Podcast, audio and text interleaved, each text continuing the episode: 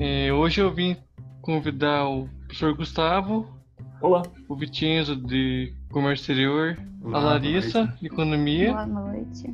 E eles irão debater sobre o semestre remoto. Professor Gustavo, eu começo perguntando com você, para você citar alguns exemplos de ferramentas que você está utilizando para repassar seu conhecimento. Eu acho que, que a pandemia ela, ela impôs algumas mudanças e ela acelerou algumas outras que iriam acontecer. Né?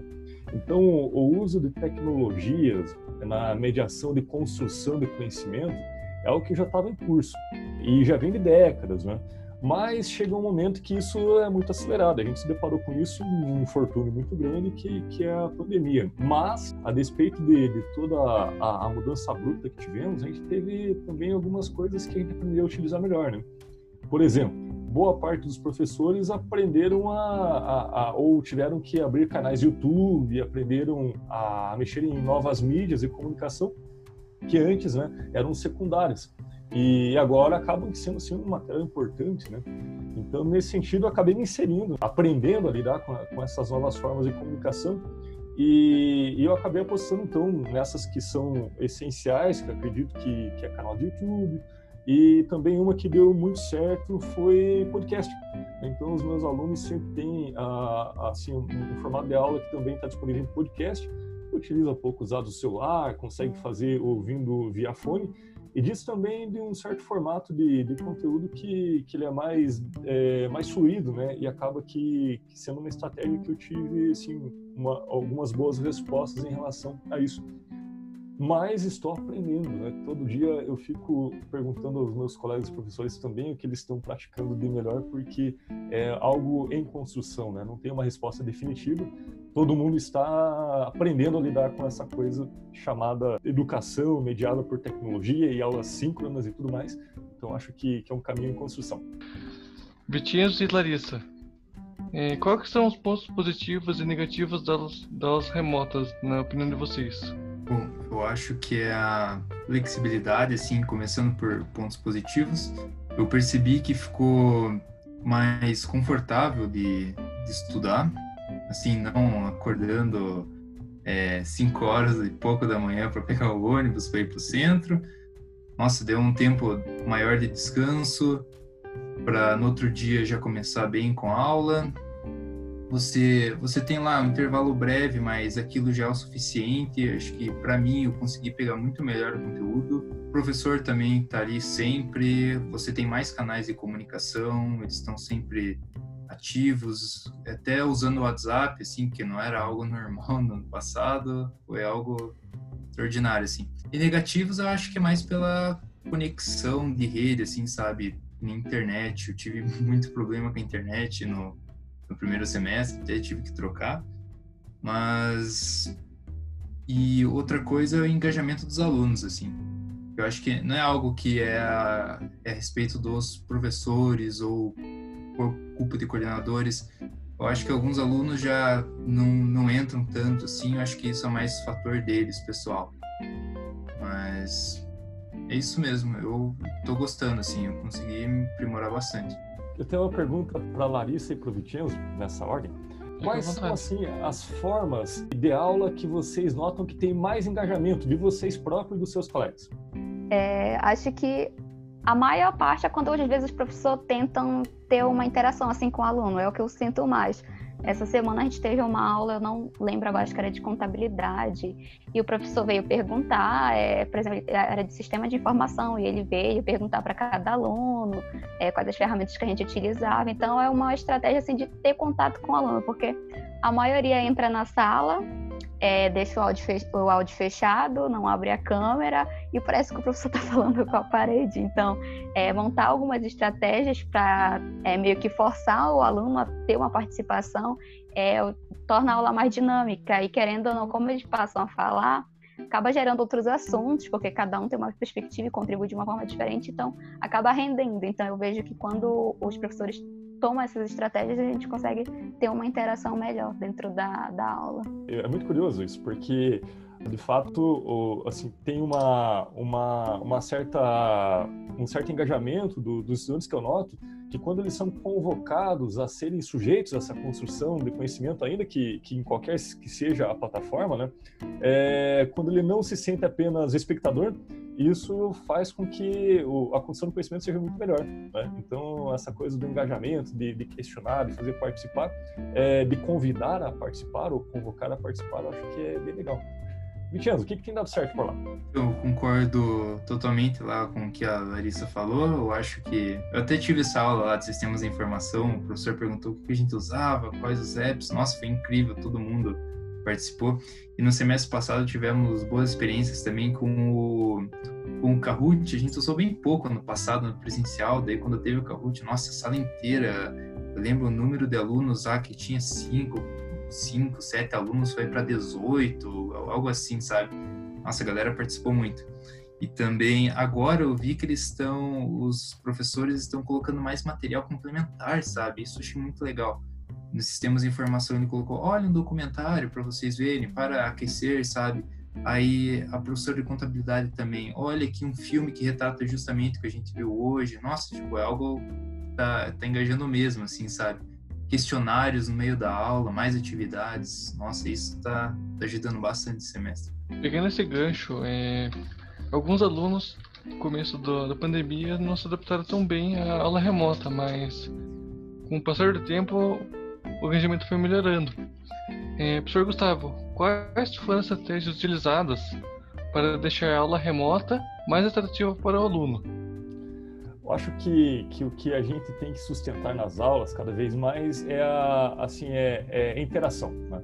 É, a, a, estamos ali todos reunidos naquele momento, é um momento precioso em que a gente faz ali um momento de trocas, né? trocas de, de, de, de, informações e de experiências na direção, aí mediados por, por conteúdos e mediados por alguma teoria, mas é um, um momento de, em que a interação vale muito a pena apostar nela para conseguir esse engajamento e efeitos de, de aprendizagem também. Para mim, acho que, que estamos em um momento em que não faz sentido aquela, aquela ideia de que a universidade transmite conteúdo, a universidade ela, ela gera competências e isso vem de uma certa vivência, ela está inclusive fundada num, num, certo conteúdo, mas ela está para além também, que diz uma certa experiência em grupo, um certo desenvolvimento de habilidades também, que, que vem assim de um traquejo que vem da interação, e não somente da, das leituras que podem ser feitas no conforto do, da casa, no momento que estiver livre, né? Então, esse momento da aula, para mim, é um momento mágico, é um momento onde as trocas acontecem, onde as dúvidas é, se tornam degraus, assim, para subir mais alto na construção de saberes, né? Então, acho que esse momento é um momento de engajamento no sentido de interação. As aulas têm que, têm que promover interação e têm que deixar os alunos em atividade, atividade intelectiva, né? Tem que deixar pensando, tem que pensar é, é, fora da caixa mesmo, ou usar técnicas que, que levem a resultados importantes, assim, a partir de uma habilidade da, da utilização daqueles, daqueles instrumentos, mas ah, se eu pudesse resumir assim, então seria promover interação. É, é, a única forma que hoje eu vejo como uma, uma forma de engajamento mais, mais certeira, assim, entre tantas estratégias praticadas. O professor chegou a citar alguma coisa sobre questão de atividade, é, no semestre passado eu tive uma aula de, acho que era Economia Internacional com o Lucas Desordi, e uma das coisas que eu achava interessante é que toda aula que tinha, ele passava uma atividade, que era, no caso, semanal. Toda aula ele passava uma atividade para a gente entregar com, assim, acho que era no máximo uma semana ou cinco dias, alguma coisa assim. E o pessoal sempre ficava, pelo menos eu, me sentia às vezes eu não via aula no dia, mas quando era no sábado, no caso a aula dele era na sexta. No sábado eu ia assistir a aula e ia logo fazer atividade. Então, eu acho assim, para mim funcionava bem, que eu meio que me, forçava a pegar, a ver a aula, não é daquela coisa de, ah, só vai deixando a aula passar e quando chegar perto da prova eu vou estudar. Não, tem atividade lá toda semana. Então, tu acaba, é, assiste a aula, às vezes já pega, vai logo fazer atividade e entrega. Então, é bom porque tu assiste a aula e já pega logo, porque Hoje eu acho que não dá para fazer talvez atividade na hora do, da aula online, mas fazendo desse modo que ele fazia, eu achava que fluía bastante é, bom. Então era uma coisa que funcionou e eu gostei, gostei bastante do semestre passado. É, isso diz assim da, da construção de conhecimento na universidade que ele é contínuo e ele não tem assim um, um, um ponto no final em que se verifica se você conseguiu ou não construir saberes ou habilidades naquela naquela disciplina. É, esse modelo em que a única verificação de, de se o aluno conseguiu ou não atingir assim a, um, um, nível que, que é esperado de, de competências naquele campo é, é, chamado por alguns autores de uma educação bancária, né? Bancária porque no final você tira o extrato, né? Mas não, ele tem que ser continuado, é aula a aula, a coisa ela se resolve a cada aula, né? Como muito bem você deu o exemplo aí do, do professor Lucas Isort, que coloca todo mundo em movimento a cada semana. E, e isso é um movimento virtuoso na educação. Então, eh, pegando todo esse contexto, eh, para que tenha uma aula de sucesso, é importante que o professor e a sala tenham muita sintonia. Para isso, é necessário que haja uma boa comunicação entre eles e também o líder da sala. É, para vocês, como é que está sendo a comunicação junto aos professores, Vitinhos e Larissa? Então, comunicação com os professores está sendo excelente, assim, não tenho que, o que falar, tá sendo incrível, tá, ocorrendo muito bem, tanto e-mail, pelo, até mesmo no, na plataforma de e-mail do AVA, eles, eles respondem no, no WhatsApp, como citei antes, é tudo, tá sendo tudo muito rápido, assim, com, as, com os professores que deram aula pra gente no semestre passado e que estão dando agora. Tá sendo de um modo muito, muito mais rápido do que era ano passado, assim, sabe? Se adaptaram mesmo, estão ajudando muito os alunos, até como vimos no café da, da coordenação, de, de, professores ligando para alunos para explicar o conteúdo. Nossa, está sendo excelente, assim, estou impressionado. Parabéns para os professores. Na minha turma também as coisas estão fluindo é, bem, bem bacana. É, às vezes os professores, até mesmo durante o horário de aula, às vezes terminam mais cedo e ficam lá, terminam a aula, quem tiver alguma dúvida, alguma coisa, eles continuam lá na sala para perguntar. Dia de prova também, os professores ficam mesmo. Já fui em dia de prova, estava fazendo minha prova, tinha alguma dúvida, fui lá, conversei com o professor. Então esse canal assim, de comunicação com o professor está fluindo muito bem. E uma das coisas que eu achei bem interessante dos líderes, que alguns fizeram alguns forms para verificar, né, todas as demandas que os alunos têm já tentarem solucionar. Que ocorre muitas vezes que às vezes muitos alunos têm algumas coisas, mas não conseguem é, ver bem, então os líderes é, tentam filtrar isso e levar para a coordenação, ou professor e buscar formas de estar tá solucionando. Então foram assim ideias que foram bem bem bacanas que fluíram agora durante a pandemia. Na opinião de vocês, qual, quais foram as principais competências que vocês adquiriram nesse momento de pandemia? É, como eu já falei anteriormente, para mim foi mais a questão mesmo de disciplina, gerir o tempo.